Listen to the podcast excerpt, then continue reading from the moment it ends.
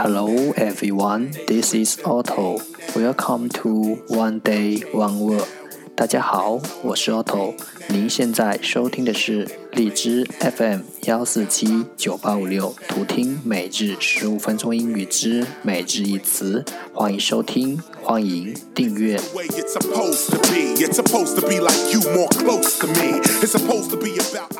微信公众号 Otto Everyday O T T O E V E R Y D A Y，请添加，让学习英语融入生活，在途中遇见未知的自己。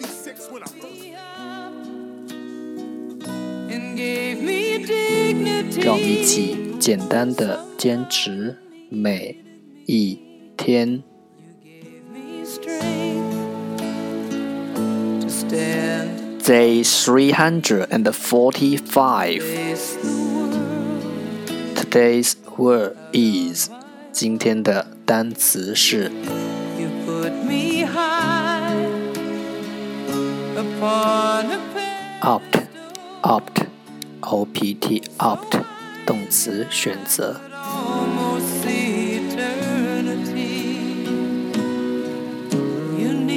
Let's take a look at its example. 让我们看看它的例子。I know apples are better, but I will opt for the cake because it's tastier. 我知道苹果更好，但我仍然要选择蛋糕，因为品尝起来更好吃。Let's take a look at its English explanation. 让我们看看它的英文解释。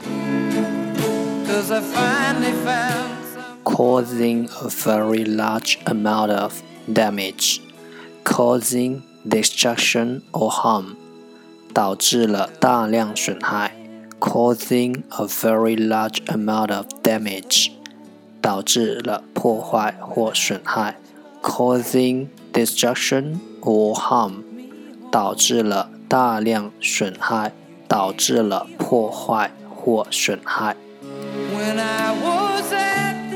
Let's take a look at its example again. 让我们再看看它的例子。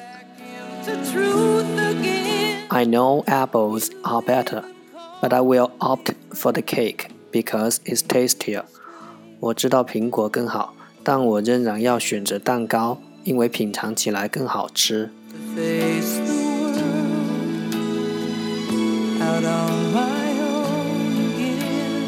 opt opt 动词选择。